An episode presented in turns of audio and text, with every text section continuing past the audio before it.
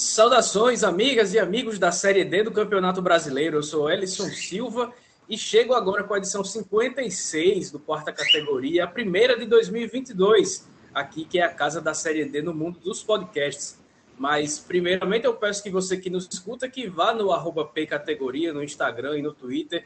Siga a gente por lá, fique por dentro do nosso conteúdo e também compartilhe nossos episódios que estão no Spotify, no Deezer, no Google Podcasts e diversos outros agregadores Inclusive, para você que ainda não ouviu, ouça os quatro últimos de 2021, que foram com os quatro treinadores do acesso: o Raniel Ribeiro do Campinense, o Raimundo Wagner do Atlético Cearense, o Tiago Carvalho da Aparecidense e também o Moacir Júnior do ABC. São quatro episódios muito legais aí que certamente ficaram para a história não só do quarta categoria, mas de toda a cobertura na Série D do Campeonato Brasileiro. Enfim, como todo mundo sabe, a Série D de 2022 ainda não começou, mas já temos os grupos definidos. E para repercutir e eleger o grupo da morte, estão comigo Felipe Augustos e Marcos Barcelos. Feliz ano novo, meus amigos. Vamos embora para mais uma temporada. Fala Edson, fala Marcos, fala todos os ouvintes aqui do podcast. Feliz demais por estar de volta aí com quarta categoria. Né? A, Série D é essa competição que é viciante para a gente, né? que a gente é, descansa, mas já sente, sente saudade. Agora, com os grupos definidos, já tem um trabalho para a gente fazer, para a gente analisar. Cara que tem dois meses ainda para come começar, mas já é um pontapé inicial para a gente ter uma ideia de como vem as equipes aí para essa quarta divisão desse ano. Bom dia, boa tarde, boa noite, Everson, Felipe, amigos do quarta categoria. Feliz por estar de volta nesse podcast, né? Maravilhoso para falar do que a gente gosta, que é a quarta divisão, competição mais difícil do futebol brasileiro, competição mais difícil e mais democrática, diga-se de passagem. E se me permitem dar um spoiler já logo de cara deste episódio, né? O grupo A7 não é o grupo da morte. Ponto. Já começou polemizando aí, trazendo a sua opinião, mas daqui a pouco a gente vai debater direitinho sobre qual será o grupo da morte. Lembrando que no ano passado nós já alertávamos e o grupo A3 teve a maior parte dos acessos para a Série C desse ano de 2022. Mas vamos lá relembrar nossa vinheta para a gente começar os trabalhos por aqui. O Quarta Categoria é um podcast sobre a Série D do Campeonato Brasileiro, que traz informações, curiosidades e conteúdo relevante sobre o futebol que fica longe da grande mídia. Com eles, Felipe Augusto, Marcos Barcelos e Elison Silva. Simbora para mais uma temporada do podcast que trata com respeito o campeonato mais democrático do país e que agora vai ter uma novidade boa para os 64 clubes. Cada participante irá receber uma cota de 120 mil reais pela participação e um pacote com 25 passagens para cada jogo que vai disputar fora do seu estado, o que já dá um alívio muito grande para os cofres né, dessas equipes. Além disso, o campeão será premiado com 320 mil reais e um automóvel o vice também fica com um carro e mais de 250 mil reais. Os outros dois semifinalistas embolsam 100 mil reais, é, algo que dificilmente paga sequer uma folha salarial de um time que chega nessa fase. Mas qualquer coisa é melhor do que nada, como vinha sendo. Né? Ao todo, a CBF deve investir cerca de 60 milhões de reais na Série D de 2022. A competição, que tem a primeira rodada marcada para 17 de abril, e ela se encerra no dia 25 de setembro, dentro desse calendário ainda mais enxuto, por conta da Copa do Mundo do Catar, que começa no mês de novembro. Muito bem, vamos às análises dos grupos. E nossos especialistas aqui já estão apostos para falar sobre todas as oito chaves da Série D de 2022. No grupo A1 temos São Raimundo do Amazonas e de Roraima, Porto Velho, Náutico de Roraima, o Trem do Amapá, Rio Branco e o Maitá do Acre e o Amazonas, que aí eu não preciso dizer nem qual estado ele é, né? O que é que a gente pode esperar dessa chave, meus amigos? Pô, essa é a chave, né? Com menos clubes, né? Mais clubes sem jogar ainda, né? Os dois foraimenses, né? O, o Trem também e o Porto Velho. O Porto Velho vai estrear na, na semana seguinte, a gente está gravando aqui. E os outros times que tem poucos jogos, tirando os, os amazonenses, né, que não estão tão bem assim. O Amazonas esperava mais para essa disputa desse ano não começou bem, o São Raimundo chegou a ser lanterna do Amazonense, mas depois conseguiu se recuperar e já está conseguindo ali ficar longe da zona, da zona de rebaixamento. Mas o Amazonas tem um, um discurso, né, tem um, um projeto muito parecido com o que era o Manaus, né? Ainda tem muito que se provar, é um time que contrata muitos jogadores de experiência, o Ibson está lá, o Marion também, e agora a gente tem que esperar para ver como é que vai ser esse reforço né, do, do Amazonas para a Série D. Se o time vai conseguir chegar bem né, nas, na fase final aí da, da primeira fase, para conseguir uma posição melhor para a segunda fase. Mas por enquanto esse grupo está bem nebuloso ainda, né? O Maitá tem apenas um jogo, o Branco perdeu seu jogo de estreia no Acreano, então é o, é o grupo com mais interrogações por enquanto, porque são poucos jogos. É de destaque para mim fica a questão do Porto Velho, que agora vai ter. Ano passado disputou a Série D no grupo lá do Centro-Oeste, agora subiu de volta, né? Vai disputar do, Norte, vai ter um. A gente sempre falava que caso o Porto Velho tivesse um outro grupo, eles poderiam ter uma melhor chance. Talvez agora, com uma base mantida, com o Thiago Batizou, que é o treinador, mantido também, agora o Porto Velho vai ter um, um grupo aí para poder se provar melhor na Série D. Então é um destaque aí que eu vejo aí desse grupo para ver se agora consegue melhorar a campanha. Porque ele teve jogos bons no passado, mas acabou que esbarrou ali, ali no potencial que tinha, porque o grupo também era, era, era forte dentro do padrão da equipe que a equipe tinha no passado. Bom, é, concordo com o Felipe que é um grupo que ainda é uma, gera uma incógnita né, na cabeça do torcedor, na cabeça de qualquer especialista de Série D, né? É, porque a gente não tem muito o que falar realmente, né? Os, os, estaduais, os estaduais no norte ainda estão engatinhando, mas é, a, a, princípio já dá para olhar um pouco mais de equilíbrio em relação ao grupo que era do ano passado. Porque primeiro a gente não tem presença de nenhum time paraense no grupo. Né? Times paraenses tecnicamente superiores aos outros estados. Dessa vez não teremos esse time paraense no grupo, já que os dois estão no grupo A2 que a gente vai falar em seguida. Né? Então, a gente aparentemente vê um certo equilíbrio entre, entre as outras equipes. Né? Destaque financeiramente, talvez, é, quem esteja melhor, talvez seja o Amazonas, né? porque é um clube que tem uma proposta até, como o Felipe falou, semelhante ao do Manaus, discurso semelhante ao do Manaus, mas a gente também há de se destacar, se o Porto Velho vier com uma equipe competitiva igual apresentou na temporada passada, pode dar muito trabalho nesse grupo. Né? E claro, né, o São Raimundo do Roraima, que tem um trabalho constante já, né? Futebol de base, no futebol do próprio estado, sendo campeão, campeão estadual de forma seguida por seis anos seguidos, né, se eu não me engano. Então é um time que pode chegar ainda nesse G4 também. A gente agora chega para o grupo 2. É, lá temos alguns times repetidos de 2021 e um ótimo estreante compõe a chave o 4 de julho e o Fluminense do Piauí, que é um dos estreantes, Motoclube, Juventude Samas, Tunaluso, Castanhal e o Pacajus do Ceará, além do Tocantinópolis. Uma chave com algumas novidades, o Fluminense do Piauí, que foi vice-campeão estadual em 2021, chega agora para fazer sua, sua participação e já gera uma expectativa muito grande, porque é daqueles clubes que possui é quase que uma SAF caixa baixa, né? Possui um grupo de empresários que comanda a equipe, não falta salário, não falta estrutura para que os jogadores treinem. É um time que acabou sendo vice-campeão da última Copa do Nordeste Sub-20, por exemplo.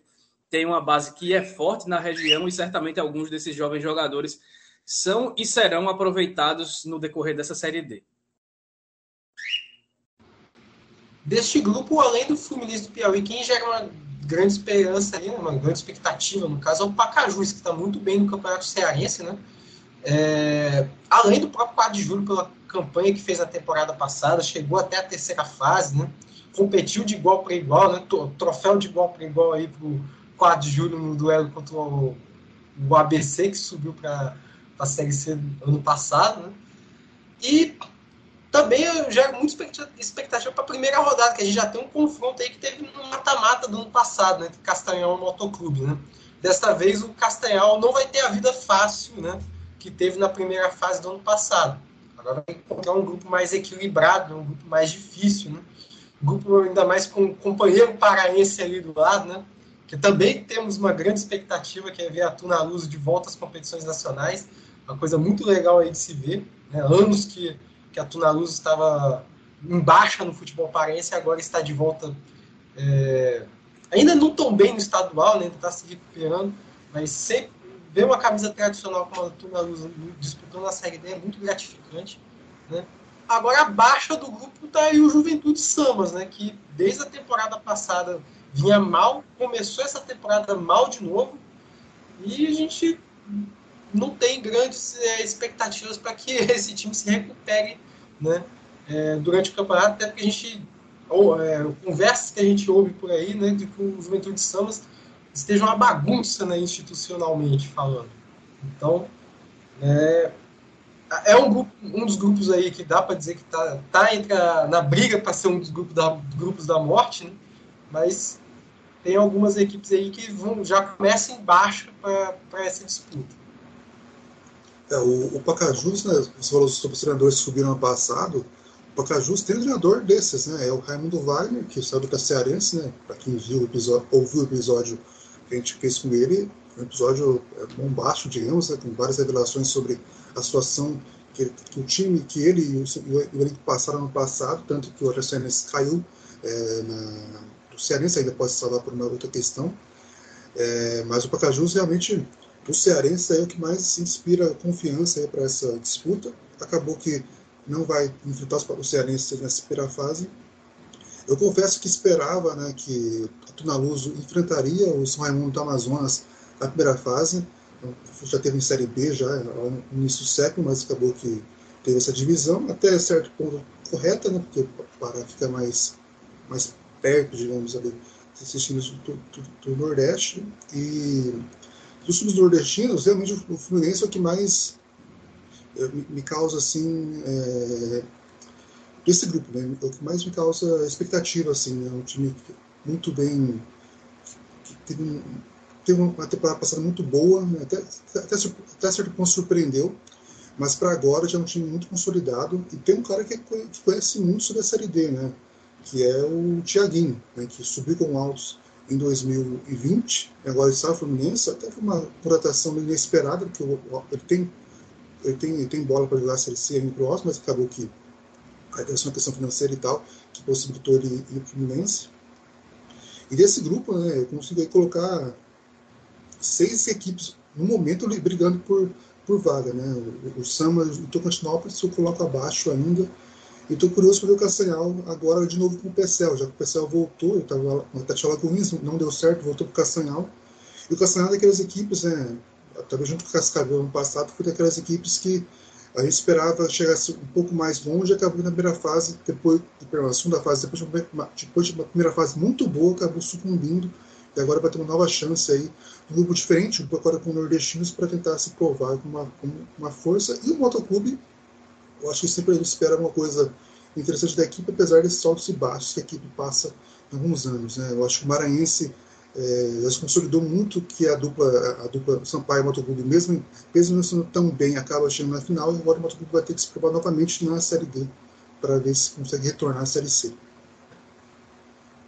Do grupo A3 de 2021 sobrou pouquíssima coisa, até porque três dos clubes que poderiam se repetir acabaram simplesmente subindo, né? O ABC Campinense e o, o Atlético Cearense é, conquistaram o acesso, deixaram vários times que seriam é, que, que, poderiam ocupar seus espaços entrar aí para pintar com algumas novidades nessa chave, o que acabou acontecendo. Tem também o caso do Retrô, por exemplo, que entrou na vaga do Salgueiro, que seria do Veracruz, mas os dois desistiram de disputar a competição alegando dificuldades financeiras. Além disso, estão no grupo os dois remanescentes do ano passado, América de Natal e Souza, que vão se enfrentar, inclusive, na primeira rodada. Também estão por lá Globo, São Paulo Cristal, Crato e Casa Afogar, e os Afogados. Então, o que, é que a gente pode esperar desse grupo A3 que não deixa nem nada parecido, praticamente nada parecido com 2021, mas que, claro, sempre tem o América de Natal com sua com seu desespero para conquistar esse acesso e sua camisa pesada aí na região Nordeste. Exato. Né? E a gente sempre fica na, pensando como é que pode, ser a segunda fase, né? E, caso aconteça uma coisa, o América já é terceiro, está para o segundo, as equipes já se enfrentam né, na, na, próxima fase, é algo que é, algo que é possível. É, esse grupo, né, para mim, tem América e, e Souza como maiores favoritos para a passar de fase. O Retro também dá para considerar assim. É, o São Paulo Cristal é uma grata surpresa para essa temporada também, já está para a gente ter um, olhos positivos para a equipe. O gol... Sabe quem é o treinador do, do, São Paulo Cristal? Quem que é? Ederson Araújo, promessa de muitos ah, gols na chave. Esse, esse, esse, esse, é famoso aqui no quarta categoria. É, e os, os cearenses, assim, a dupla cearense desse grupo é que causa uma questão, né? O Crato, né, está envolvido numa questão de manipulação de resultados, né? pode ser punido aí com exclusão das competições, tanto que pode sair da, da Série D, entrar o Calcaia, que no passado foi mal, mas que esse ano superou, fez a parceria que teve no passado agora por conta própria, é, é o melhor time da primeira, foi, foi o melhor time da primeira fase cearense, pode ser que entre nessa, nessa disputa. E o Icasa, que é, teve muita, muita, muito chamariz para cima do Icasa, né, com aquela, aquela questão do dinheiro que pode vir da CBF, esse dinheiro não chegou até agora e nada se provou dentro de campo para a equipe. Né, o Icasa continua, continua mal, fez a primeira fase muito ruim no Cearense, não conseguiu a classificação e pode ser rebaixado por, por escalação irregular é, na competição e salvar o Atlético Cearense, que foi muito mal, foi pior ainda do que o Casa. Então é uma questão aí que Casa chamou muita atenção, assim, muito chamar isso para cima da equipe e parece que só isso ia resolver. Não resolveu. Né? O time está muito mal e não inspira confiança também para a série, série, série T. Né? Então, nesse grupo aí, eu consigo ver a dupla paraibana muito bem, o Retro, a América e talvez o Globo aí conseguindo se recuperar e reformular o elenco para fazer uma boa Série D, porque não está tão bem como se imaginava. É, teve a Copa do Nordeste que tem para disputar, mas o Potiguar também não está bem e acabou que não conseguiu manter uma equipe forte igual teve ano passado, quando foi campeão Potiguar. Você falou aí do Atlético Cearense, da campanha de, do rebaixamento no estadual, né, que não acaba sendo novidade para quem acompanhou o episódio com o Raimundo Wagner, do quarta categoria. Ele falou dos problemas por lá e que praticamente todos os problemas são de responsabilidade do investidor, né, que é o, o atacante Ari, que jogou por muito tempo no futebol russo, foi jogador da seleção da Rússia, e ele estava sem clube acabou nessa reta final da, da primeira fase, né, do Cearense, que acabou rebaixando a equipe. É, entrou no time, foi, foi para o Atlético Cearense, vestiu a camisa 9 e em quatro partidas marcou sete gols. É o vice-artilheiro do Campeonato Cearense, uma média absurda, mas se dentro de campo está bem, as coisas fora dele parecem não estar tão bem assim. Agora o Atlético Cearense fica esperando esse tapetão do Icasa para tentar se salvar e se manter na elite do futebol cearense, enquanto se prepara para disputar a Série C do Campeonato Brasileiro, sabe-se lá de que maneira. Bom, é, daria para dizer inicialmente, olhando a situação atual dos clubes, que este grupo está bem definido, mas a gente conhece né, principalmente a força dos times cearenses na Série D, então não dá para concluir nada a respeito logo de cara. Né? A gente teve Floresta e que foi rebaixado no estadual e conseguiu um acesso é, de forma incontestável na temporada 2020, né? primeira edição com esse formato, né? de oito grupos. É, também tivemos o Guarani de Sobral rebaixado, também o Cearense chegando com força, né? Na, na, primeira fase, chegando até as oitavas de final do ano passado. É, Atlético Cearense conseguiu acesso ano passado, esse ano está mal no estadual, né? Então não dá para concluir que, por exemplo, o Crato, né, caso realmente jogue a Série D, e o Icasa venham com é, venham caixa baixa para esse ano. Né? Não dá para tirar essa conclusão logo de cara. Né? Mas a princípio, olhando a situação dos clubes, dá como fico é, bem viu, né?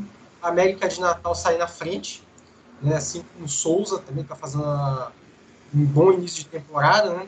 Tá, tá, tá aí na disputa da Copa do Nordeste também. É, o Retrô fazendo um bom pelo Campeonato Pernambucano, é atual vice-líder, né? só atrás do Santa Cruz, que está na chave A4, que a gente vai falar logo em seguida. Né? É, em baixa mesmo também, né? acho que em situação nenhuma a gente vê é, se recuperando, né?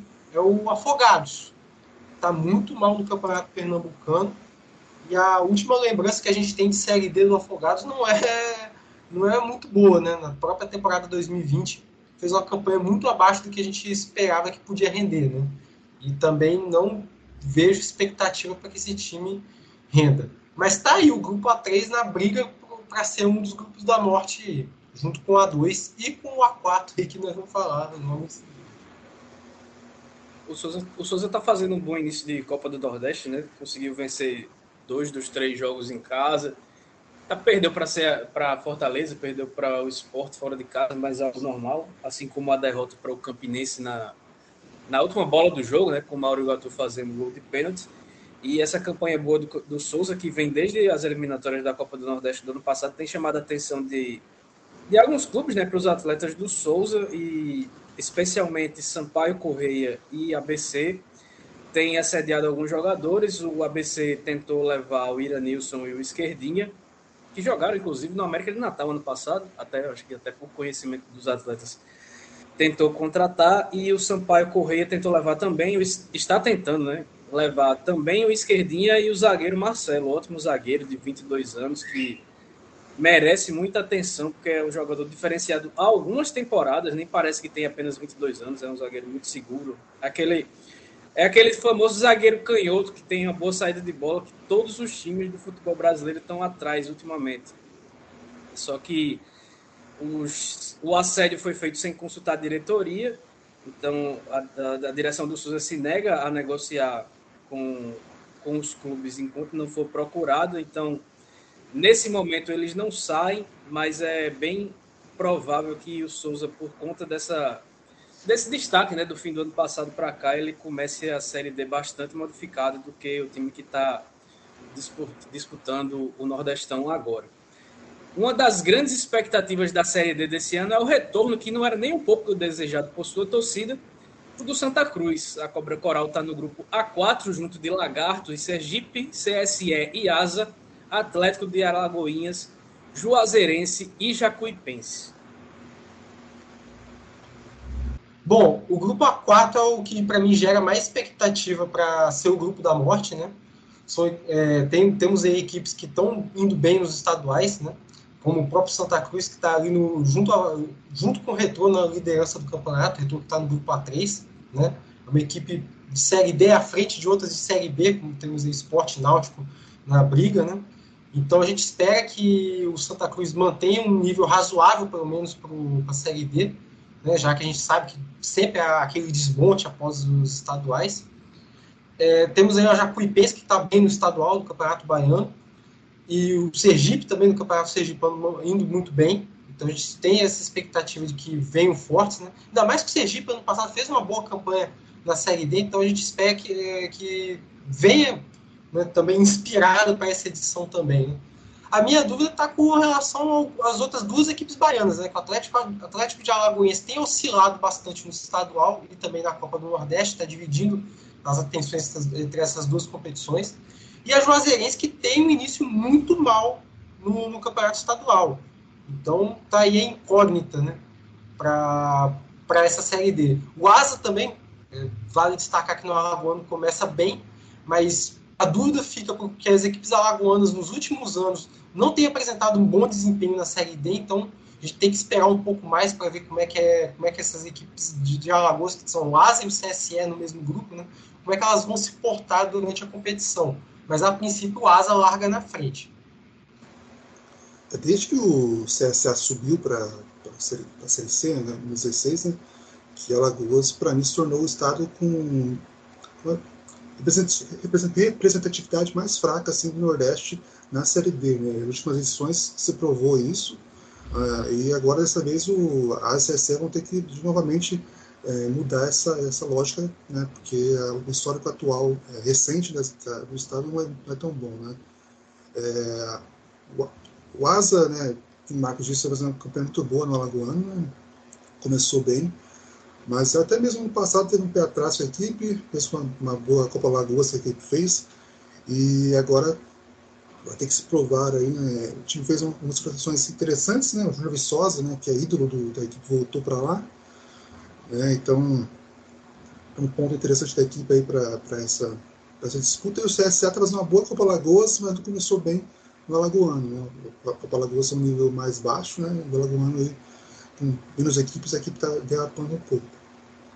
Das outras equipes, né, é, apesar da Juazeirense não estar bem no, no Baiano, né, e ser um time interessante, né, tem o goleiro Calaça, Daniel Nazaré na zaga, o Deizinho no meio campo, o Clebson no meio campo, o Neto Baiano também foi para lá, um time muito experiente, é, acho que experiente até demais, né? talvez o fator físico atrapalhe a equipe aí, mas ainda consigo ver que dá pra, tem margem para se recuperar.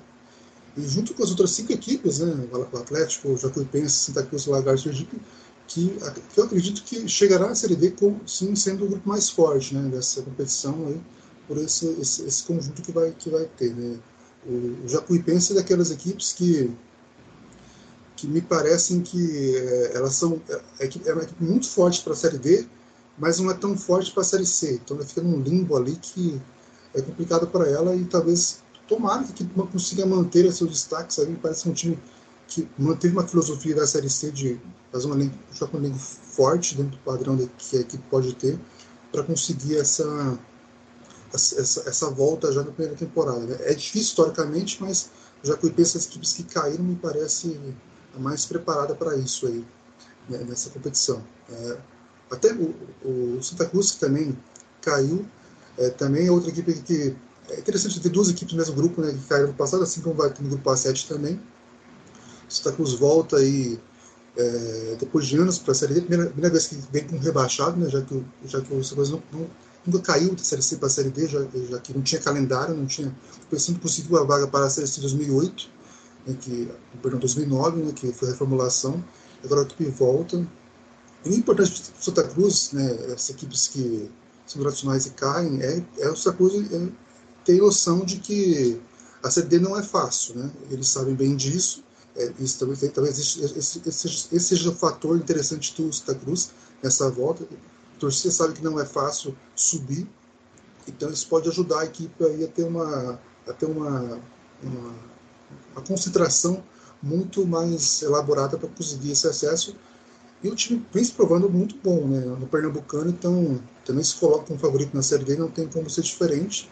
Eu estou muito curioso para ver o Lagarto na, na, nessa competição. O time foi muito bem no passado, é, conseguiu ser vice-campeão.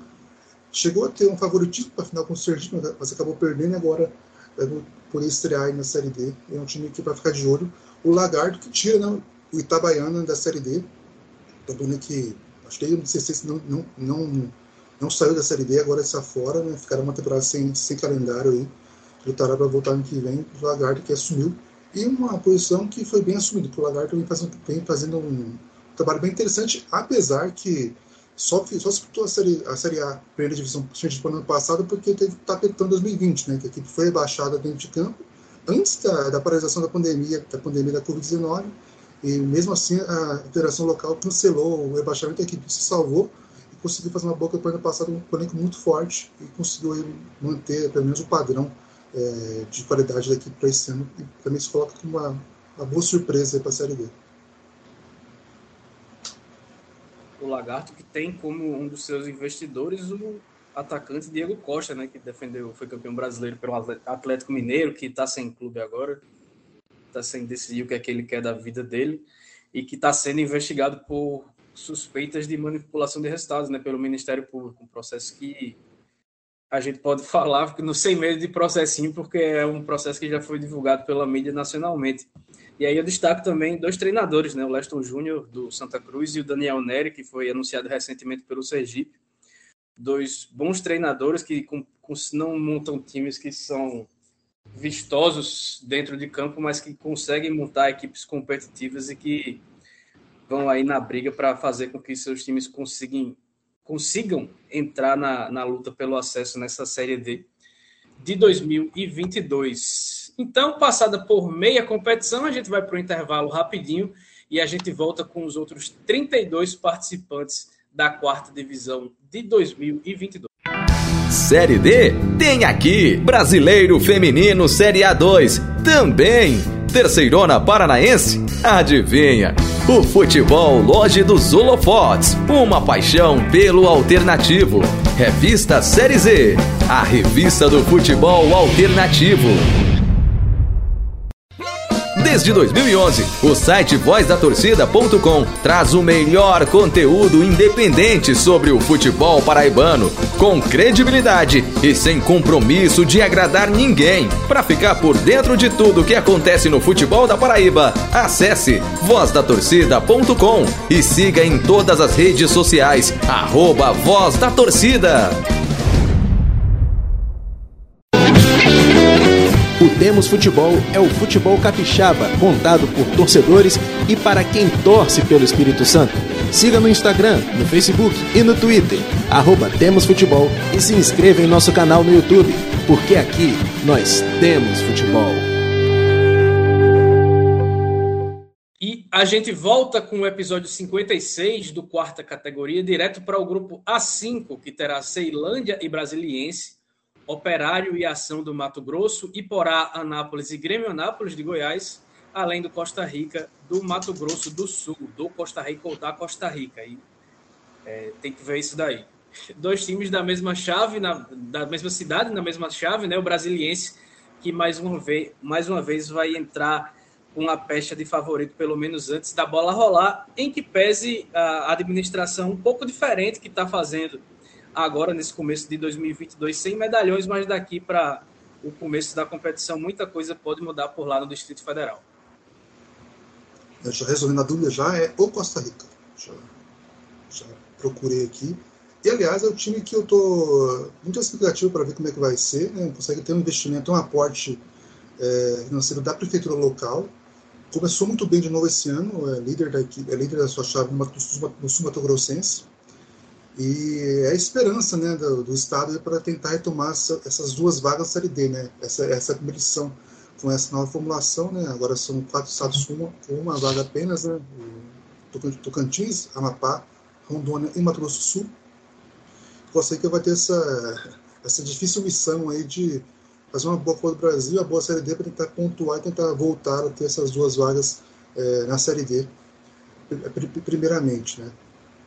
A dupla do, do Federal, né, Brasileiro e Ceilândia, estão fazendo uma boa campanha na, na quadra local. É, o Ceilândia está muito bem com o Yuri e com o Romarinho, que também já passou pelo Brasiliense. E o Brasiliense perdeu vários jogadores experientes, que não eram tão conhecidos assim.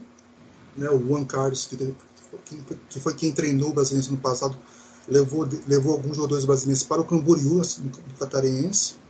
E o Brasiliense não começou tão bem, assim, até perigou ficar fora da, do quadrangular final da, semifinal da, da competição, conseguiu se recuperar e está classificado. Os três goianos né, que não estão chamando tanta atenção assim, Gramanápolis tem um trabalho de base interessante, né, tanto que conseguiu aí é, ser campeão no passado do Goiano.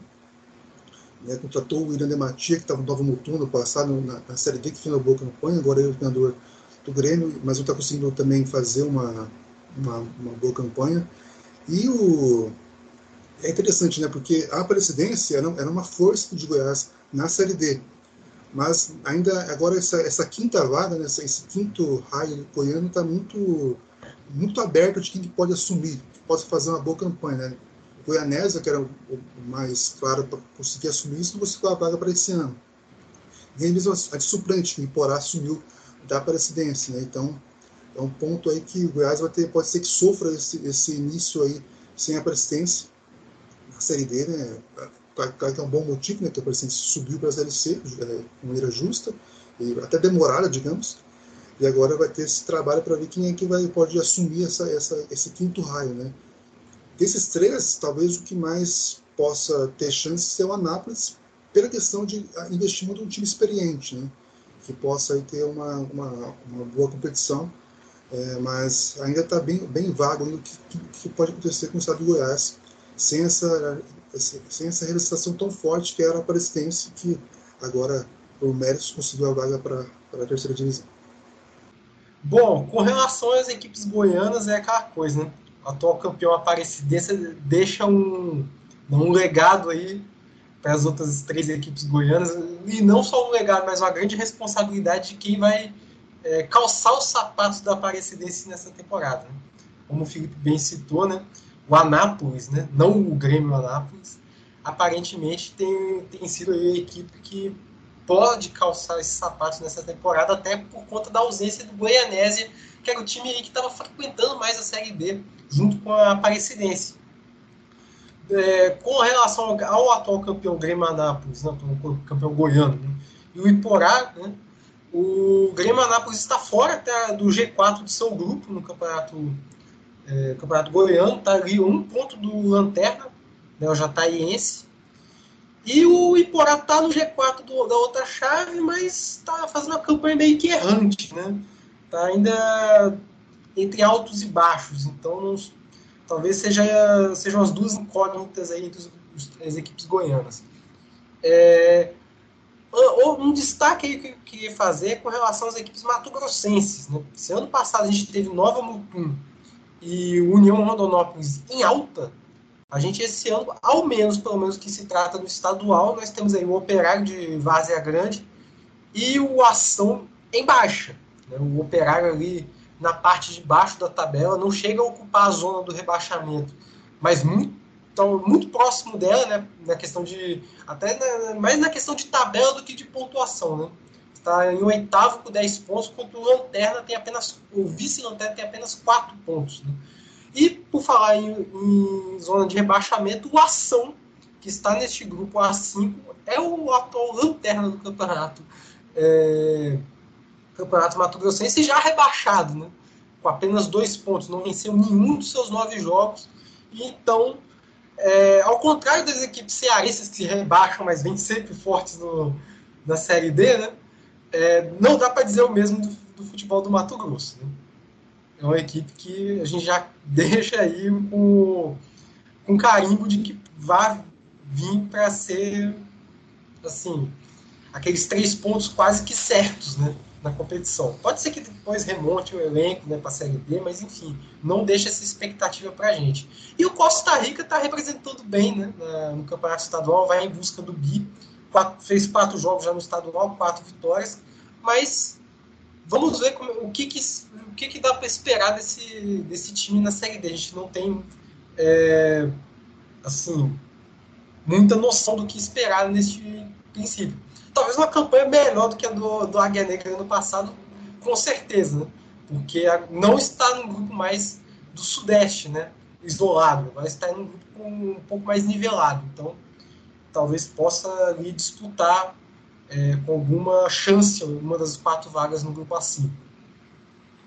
Existe uma grande chance né, de fazer uma campanha melhor do que o Águia Negra, basta não levar mais de 50 gols na primeira fase, que já é um, um avanço para qualquer equipe. A gente foi para o centro do país, a gente volta um pouquinho mais para o lado, porque no grupo A6 tem mais um time baiano, Bahia de Feira, vice-campeão em 2021, está lá com Caldense, Pouso Alegre e o RT de Minas Gerais, Inter de Limeira e Ferroviária de São Paulo, e os Capixabas, Real, Noroeste e Nova Venécia, sem nenhum dos Rio Branco, Marcos. É, esse ano não vai ter a disputa de quem vai ser o melhor Rio Branco, né? Essa, ficou para o Acre, né? O Acre é o campeão é, sem discussão, né? vai ser o campeão do torneio de Rio Branco. Né? Mas, enfim, falando desse grupo A6, a gente tem aí é, as equipes. Primeiro, vou começar puxando a sardinha para o meu lado, né? as equipes capixabas. É, o Real Noroeste, principalmente, começou muito bem o estadual, né? quatro jogos, três vitórias. Achei até um pouco decepcionante o único empate aí na competição contra o próprio Rio Branco Capa Preta, que vem muito mal nesse início de temporada. Até surpreendeu que tenha arrancado o ponto do Real Noroeste, né, da forma como foi, né, quase vencendo a partida no Clube Andrade. Mas tem iniciado bem, tem apresentado futebol convincente, pelo menos a, a equipe de Águia Branca. O Nova Venécia começou assim, com dois empates nas duas primeiras rodadas, tem se recuperado, mas não me apresenta algo convincente de que vai vir bem para a Série D, não. Até pela montagem do elenco. Não sei se, se eles estão priorizando a montar, é, montar um elenco mais forte na série na série para a série D, né? Mas a princípio, para esse estadual, eu achei que a estratégia do Nova, Nova Venécia foi errada. Acho que tem que ser encarado o estadual com um pouco mais de seriedade, né? Um pouco mais de, é, de entender que o caminho para quem quer seguir um, para trilhar um caminho de sucesso passa pelo campeonato estadual, a princípio parece que o Nova Venécia pode até ser que chegue no título, mas não me dá sinais de que que está priorizando a competição. Então, não sei como é que vai vir para a Série D. A princípio, não boto como o melhor capixaba para essa, essa Série D.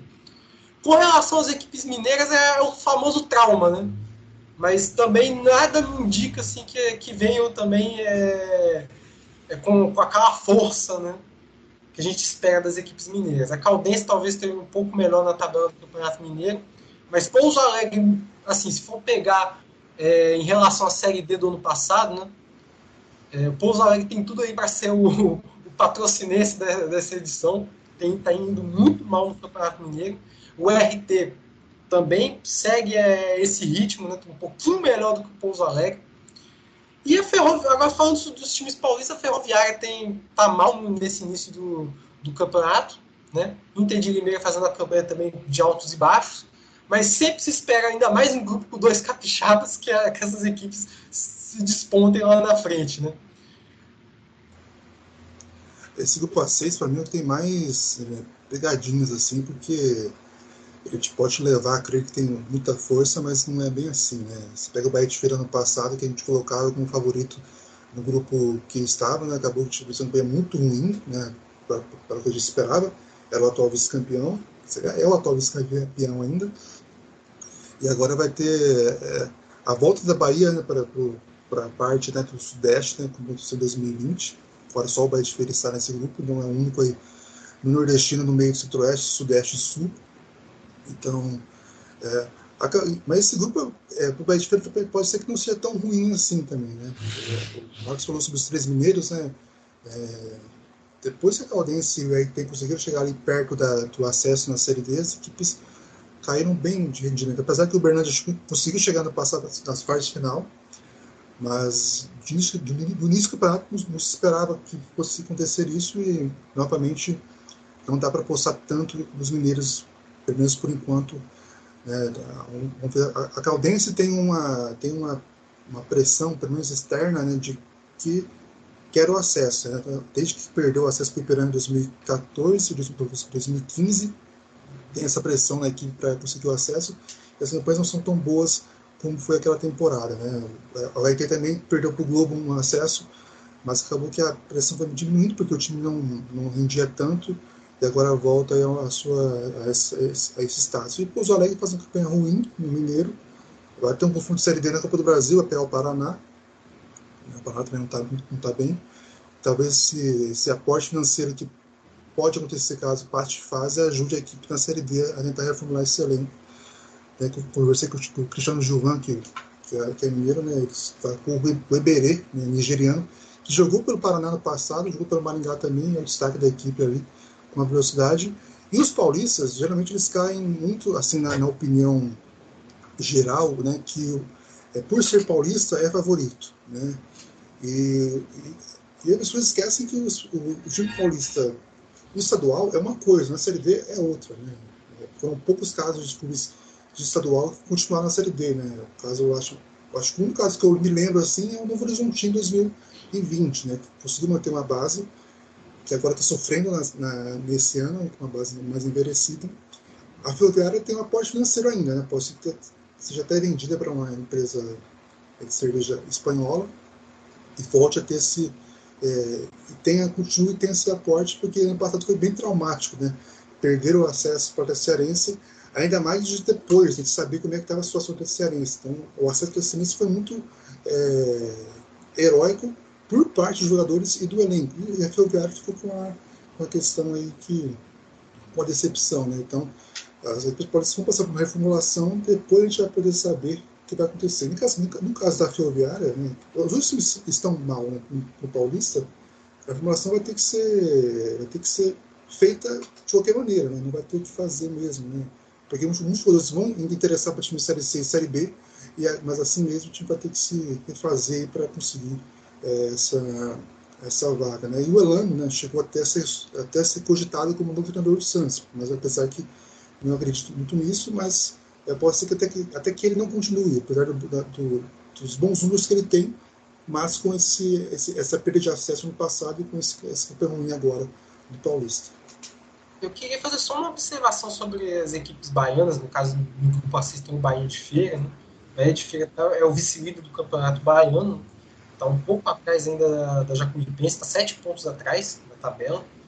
Mas assim, uma preocupação que eu tenho com as equipes baianas para essa Série D, não só com o Bahia de Feira, mas também com as equipes que estão no grupo A4, é que nas últimas temporadas, apesar de, por exemplo, no Baiano, Baianão do ano passado tivemos é, as duas equipes da Série D sendo os finalistas, né? tivemos o Atlético de Alagoas campeão em cima do Bahia de Feira, mas isso não se traduziu na Série D. Né? As duas equipes chegaram fracas para a disputa da quarta divisão. Então essa talvez seja a minha preocupação. Bahia de Feira talvez seja equipe, uma das equipes que desponta nesse grupo A6, mas na última Série D não, não mostrou a mesma força que tinha mostrado no estadual. Então cabe aí ao Bahia de Feira tentar é, fazer um trabalho diferenciado para esse ano, né? Tentar manter uma base boa, uma base forte que dê para manter, para dar essa continuidade do, do, bom trabalho feito no Campeonato Baiano também na quarta divisão.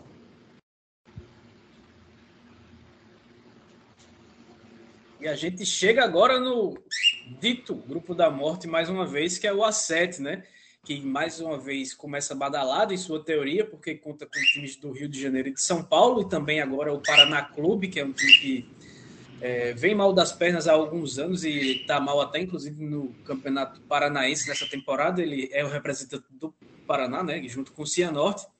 A chave também conta com a Portuguesa, São Bernardo, Santo André e Oeste, que fazem um mini campeonato paulista, e também estão por lá Portuguesa, Nova Iguaçu e a grande novidade dessa Série D, acho que de todos os times, que é o Pérolas Negras do Rio de Janeiro. Olha, começar já sendo enfático, né? esse não é o grupo da morte. Né? Acho que todos aqui concordam que não é. Né? As pessoas ficam muito presas é, ao ver o Paraná, o escudo do Paraná ali, e três paulistas, e pronto. É esse o grupo da morte por isso. E não é. Né? O, o Paraná a gente tem que. Assim, eu, sou, eu sou aqui do, eu paranaense, né, moro aqui ainda no estado.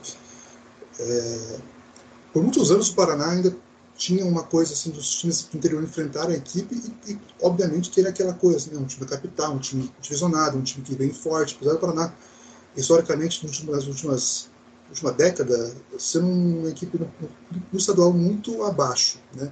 faz boa campanha série, fazia boa campanha série B, conseguiu até um acesso, que foi, foi uma coisa fora da curva, que lá não foi planejado, foi um ano especial que deu certo. Então, as pessoas ficam presas a esse acesso também para estranhar, né? É claro que poderia ter sido aproveitado aquele acesso, aquele, aquele de Série A, aquele dinheiro todo que chegou para tentar ajustar um pouco a situação da equipe, mas não foi feito, né? Então, acabou que toda essa derrocada do Paraná não surpreende, né? E, e para esse ano, que o Paraná se colocou como um time de Série D, né, que escuta a Série D, os times do interior finalmente olham para a equipe de igual, né, que era algo inimaginável há, há tempos atrás. Né. Enfrentar o Paraná atualmente não é a mesma coisa que antes. Né, e isso os, os interior tiveram que uh, colocar na cabeça para não ter esse, esse receio. Né. É, é muito estranho falar isso, mas o Paraná não é o, não é o time que você vai querer ir no segundo semestre, porque agora ele também está na Série D. Né? Os times que estão divisionados são Atlético Curitiba, o Operário Londrina, não é mais o Paraná que está numa posição acima. E o Paraná está na zona de rebaixamento, ainda tem chance, vai ter dois pontos diretos para conseguir se livrar do rebaixamento. É, se você me perguntasse se era candidato ao rebaixamento, eu diria que não. Mas se ficasse fora da Série D no ano que vem, eu, eu, eu, nunca, eu nunca, não colocaria como surpresa como aconteceu. O Paraná não tem mais chance de conseguir a vaga para a próxima edição. Só uma combinação muito louca de acessos para conseguir uma vaga como suplente, caso não suba para a Série C, né, que atualmente não é muito. não é não dá para apostar que conseguiria o acesso. Né. O Cianorte faz uma boa campanha de novo no estadual. Não tem vaga garantida na próxima fase, mas está muito perto. O Cianorte tem como grande estrela atualmente o Ralf, né, aquele ex-Corinthians, que veio com uma aporte financeiro de um patrocinador. Faz uma boa campanha, mas a campanha é segura. É, não tem, sabe um time tão forte assim, mas faz uma campanha é, digna, esperada. É, temos jogadores que, que, se mantiveram, como o Rodrigo Alves, o Patrick Calmon, continua na equipe aí para Paranaense e deve continuar para a Série D também. E o Sérgio se coloca aí nesse grupo tão nivelado por baixo aí como um postulante essa vaga novamente. Assim como ano passado, sofreu, conseguiu a vaga. E os três paulistas, né, principalmente os dois do ABC, né, Santo André e São Bernardo, também vão passar por aquela que a gente fala, né, que é essa reformulação. É grande. O São Bernardo talvez é, consiga se adaptar melhor com isso, porque o São Bernardo foi, foi bem a Série A2 ano passado, né, que, não, que tem um atrativo, mas não é um atrativo tão grande como a Série A1 conseguiu se equipar com o Paulista também, ou seja, também teve, uma, teve que fazer um elenco à parte né, para fazer essa, essa, essa campanha. E agora também talvez tenha essa adaptação melhor para a Série D. Talvez os paulistas sejam mais preparados para a competição. O Oeste tem uma Série A2 aí é, boa, não é, não, é, não é ruim, mas também não é a melhor da, das campanhas. Tem um treinador recentemente, não vai ter tanto assédio de jogador, talvez isso possa ajudar, então ele possa fazer uma seleção da Série 2 para a competição. Né? E sim, é, o, os cariocas ali, o, a coisa está muito bem, talvez seja uma equipe para ficar de olho na, na, Série D. E o Pérolas, claro, é a grande, é a grande história da Série D, apesar de várias estreias, mas é de terceira divisão disputando a Série D, então não tem como a gente não ficar é, na expectativa de ver como é que vai ser essa equipe aí, né? E é muito louco, né? Imaginar que o Paraná, que em 2018 estava na Série A, vai enfrentar um time de terceira divisão carioca na Série D agora. Isso, é, apesar de não surpreender essa, essa derrocada, mas é um, acho que demonstra muito o momento das equipes, né? Como o Pérolas tem margem para crescimento e como o Paraná desceu. Claro que não estou comparando as duas equipes é, em história e tal, mas é, a Série D tem esses encontros, né? Que acontecem. No caso do Paraná e do Pérolas vai ser logo mais aí acho no início da, competição já. O Paraná que efetivou o Rodrigo Casca né, no comando recentemente. Claro, estou falando do momento da gravação, a gente está gravando aqui dia 22 de fevereiro de 2022, aquele palíndromo lá, 2002202022. É, mas aqui, por esses lados, se comenta que o Moacir Júnior está praticamente apalavrado né, para quando terminar o, o Campeonato Potiguar assumir o Paraná Clube. Pode acontecer, pode não acontecer, mas existe essa expectativa de que o treinador que falou para a gente que não é treinador de Série D vá deixar o ABC, até porque ele tem muita resistência por parte da, da torcida, apesar de ser querido pela diretoria, mas é possível que ele retorne à Série D para comandar o Paraná Clube daqui a pouquinho. Bom, vou começar deixando bem claro, igual Felipe falou, né? mas só com uma frase um pouquinho diferente, que DDD e CEP não é garantia de favoritismo. A não ser se o adversário for uma equipe capixaba. Então a gente pode cravar com toda certeza que aí paranaenses, mineiros, que paulistas são favoritos. Né? Então, para te dizer que nem os cariocas, por causa de DDD, seriam favoritos contra capixabas. Então, é menos, gente, com relação ao grupo A7 de fato, o grupo A7 não está longe de ser o grupo da morte dessa edição, assim como foi no ano passado. Eu estou vendo a Série D, né? Pelo menos a maioria dos grupos ali, como um espelho do, do ano passado. Né? Talvez chegando o grupo A5, enfim, né? Não está tão forte quanto do, é, do, da temporada passada. Mas o grupo A7 mostra muita semelhança em relação ao grupo A7 do ano passado. Né? Das três equipes cariocas, nenhuma inspira confiança, né? Pérolas Negras, na verdade, é uma incógnita, né? que a gente não sabe como é que vai vir para a Série D. Mas Portuguesa vem, como eu falei, como eu tenho falado, uma equipe errante aí na, na, no Campeonato Estadual e Nova Iguaçu fazendo a campanha muito abaixo. Né? É, no Campeonato Paranaense, o Cianorte tem, tem se destacado, mas o Paraná também bem abaixo do que a, gente, do, do que a camisa é, pesa. Né? Inclusive, se alguém está achando que o grupo A7 é favorito, que, tem a presença do Paraná, vai, vai sonhando, porque camisa não, não ganha jogo na Série D. Está tá mais do que claro isso. Né?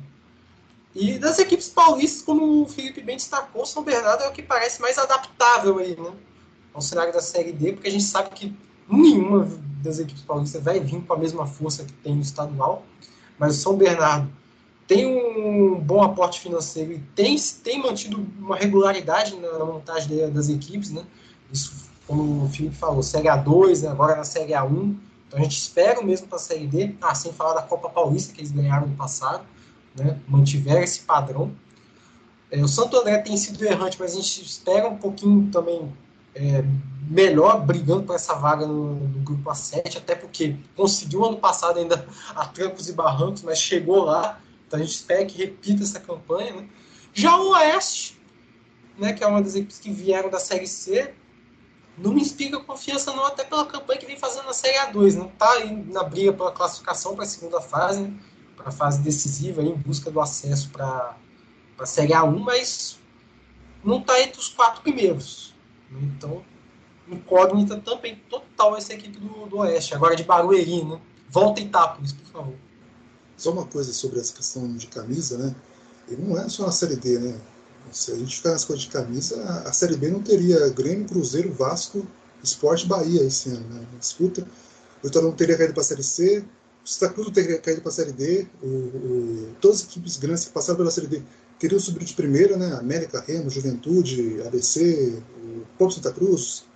É, então, essa história de camisa aí é, é, é uma, é uma muleta que muitos usam aí para tentar justificar alguma coisa, mas não é isso que acontece. Né? Se você não tiver trabalho, é, é meio óbvio, né? Mas parece que tem, sempre tem que falar isso. Se não tiver trabalho bem feito, não sobe.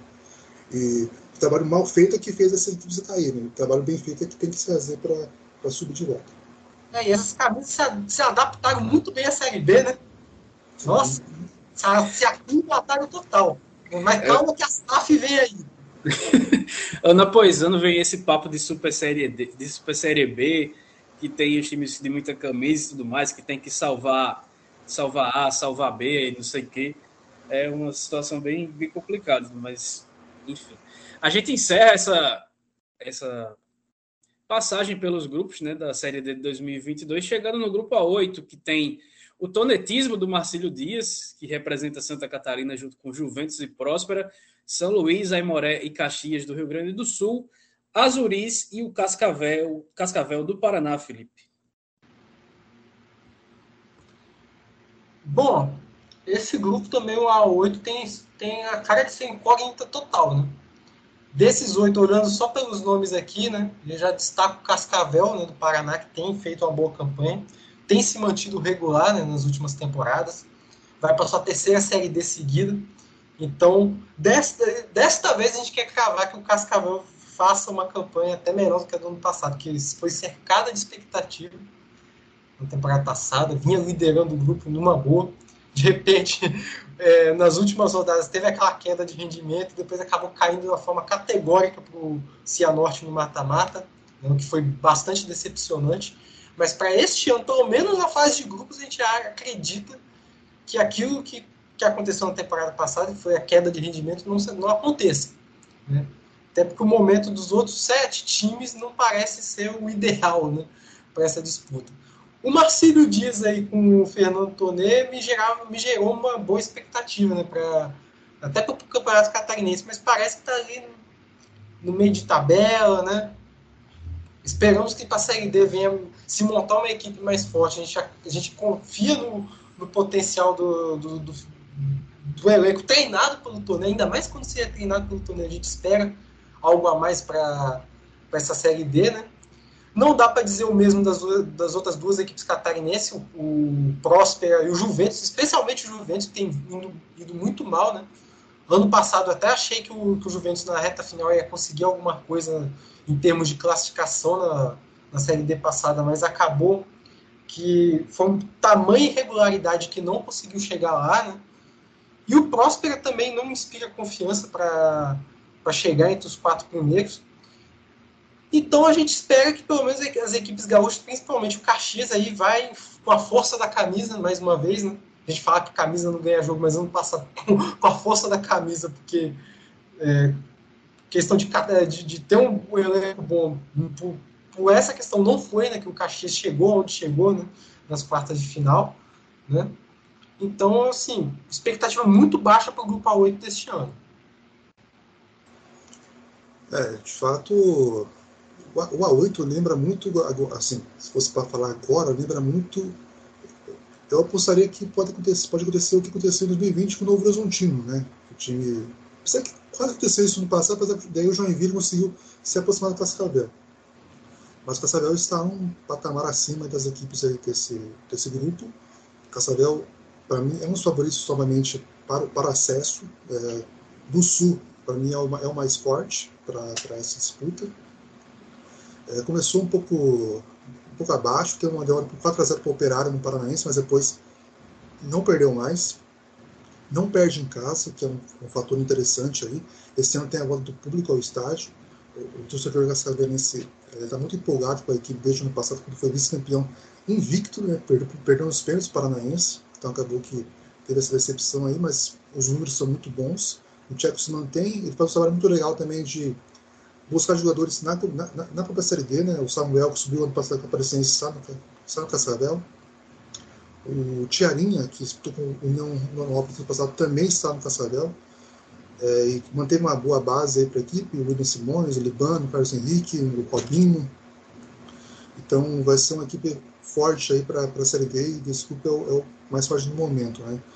O Caxias ele periga ainda não ter vaga para a próxima Série D, né? que é algo aí meio inimaginável, mas ainda luta por essa vaga. O São Luís atualmente é o melhor time é, sem fora das três primeiras divisões.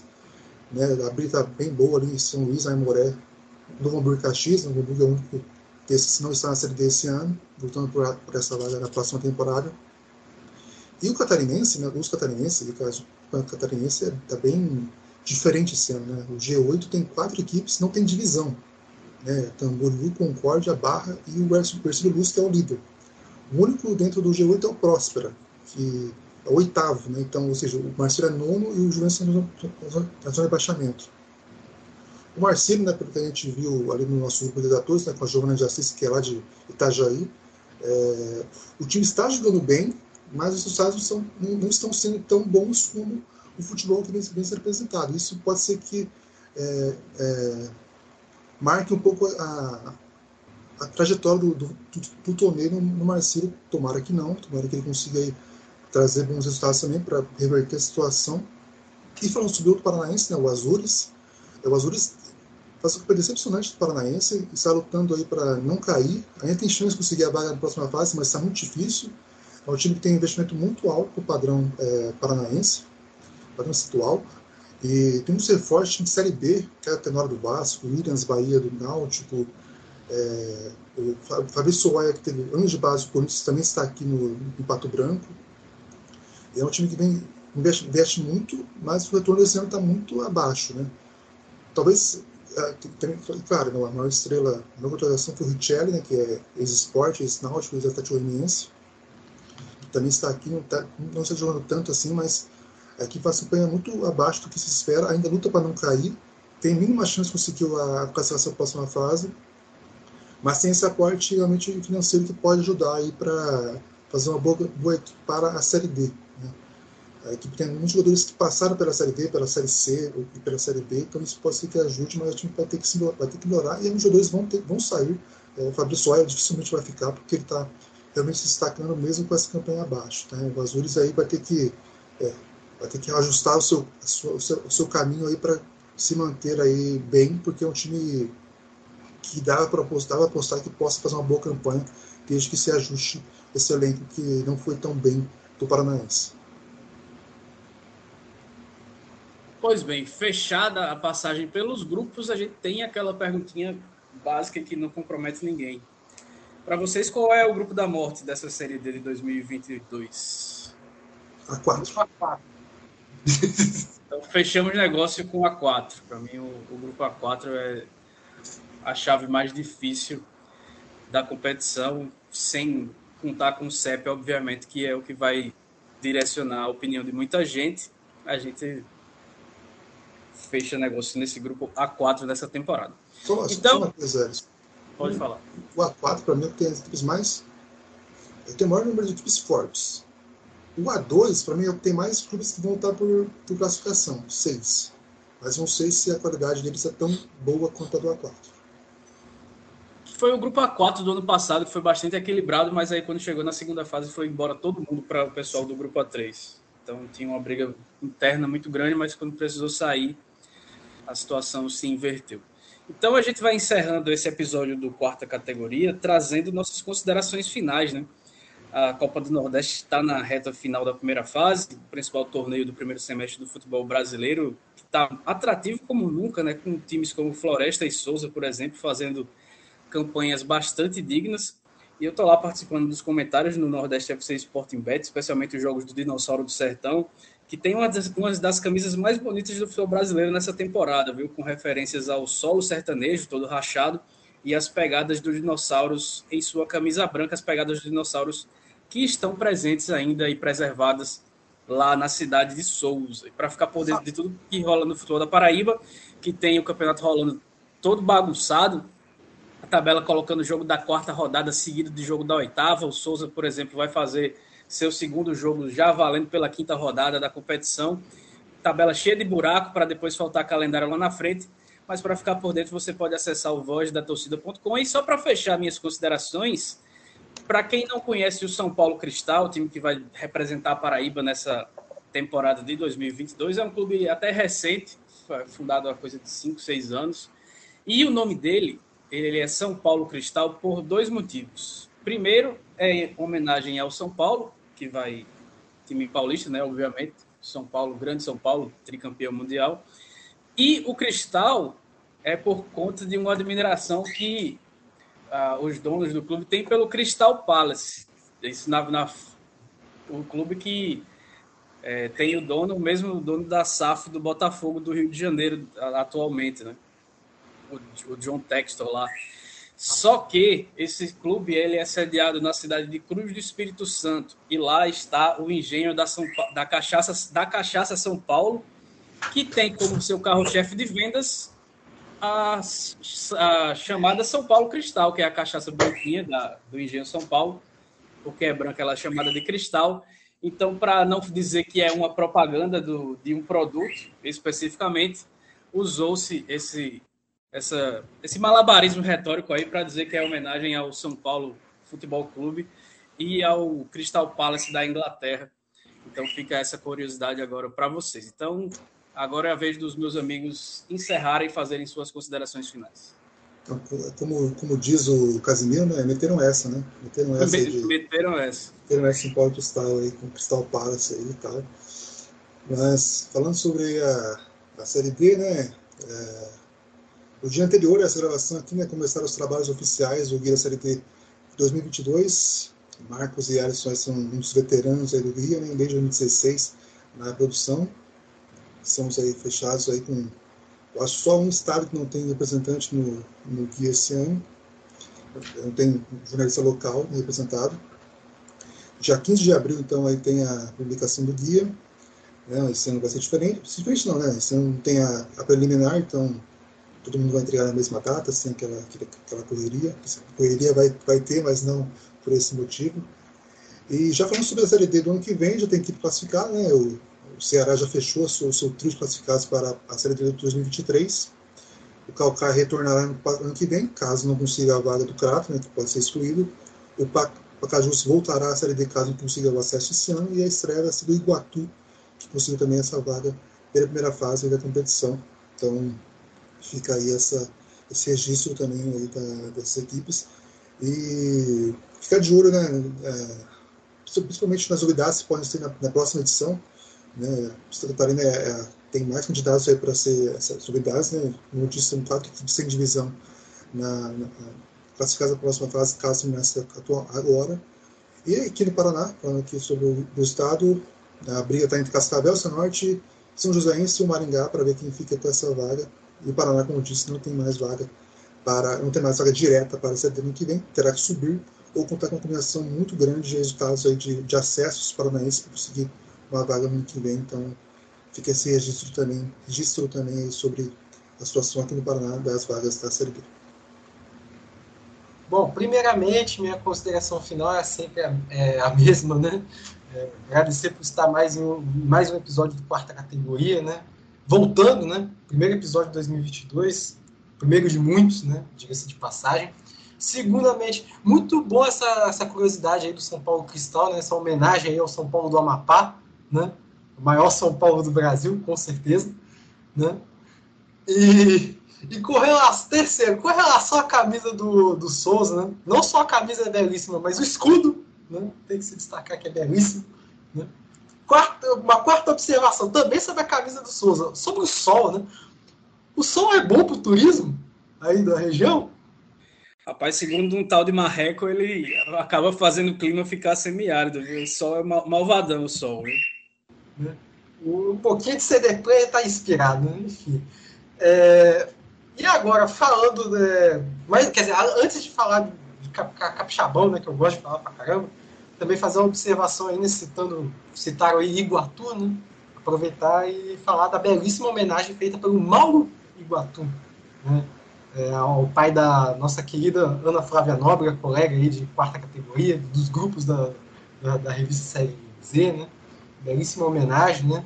É, fica aí, tipo assim, é, a minha felicidade de ver discursos assim no futebol, né? A gente vê tanta é, chorumela aí ultimamente, né? Questão de reclamação de arbitragem, toda aquela, chatice no futebol e ver é, homenagens como essas é sempre gratificante pra gente, né? Parabéns ao Mauro Iguatu, né? E parabéns a Aninha por toda a história aí, né? Que o pai dela, né? Mandar um abraço também para ele, né? Seu Edésio, se eu não me engano, né? Isso, seu Edésio, né? Mandar um salve pro seu Edésio que ele merece essa homenagem. E claro, né, falando aí de, de Capixabão, né, sempre trazendo as novidades aqui do Espírito Santo, né, vamos para mais uma rodada aí, meio de semana, né? É, na verdade, os jogos de final de semana vai acontecer nessa sexta-feira. Nós teremos aí o vice-líder Nova Venécia nesta quarta visitando Vitória. Né, pela quinta rodada do Capixabão, estamos chegando aí na metade da primeira fase. Campeonato muito equilibrado e muito reconhecido por tantos empates, né?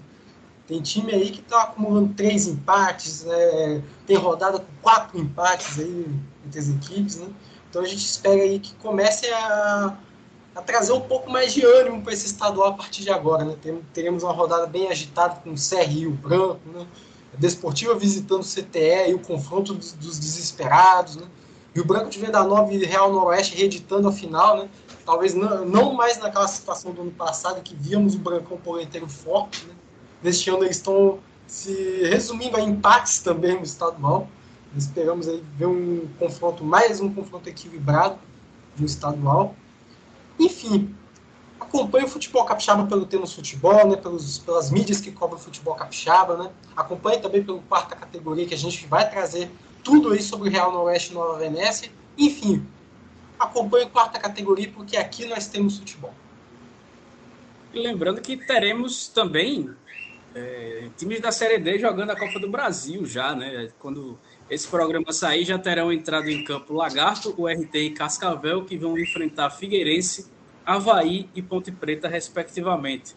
Então já dá para ter um gostinho da Série D do Campeonato Brasileiro já pela Copa do Brasil nesse comecinho de 2022, que não chegou nem em março, mas a gente tem esse calendário bem corrido, bem conturbado por conta da Copa do Mundo que será lá no Catar no fim do ano. Então é isso, a gente vai encerrando essa edição 56 do quarta categoria, a primeira de 2022, desejando a todo mundo um bom carnaval, com todos os cuidados, sem aglomerações. Aproveitem aí para descansar, coloquem a vacina em dia e vamos nos cuidar, porque quando a série D voltar, se esse número de casos e mortes de Covid esteja controlado novamente, né, depois dessa loucura que tem sido esse início de ano, talvez quem sabe aí a gente possa se encontrar pelos estádios Brasil afora. Então, um abraço e até a próxima.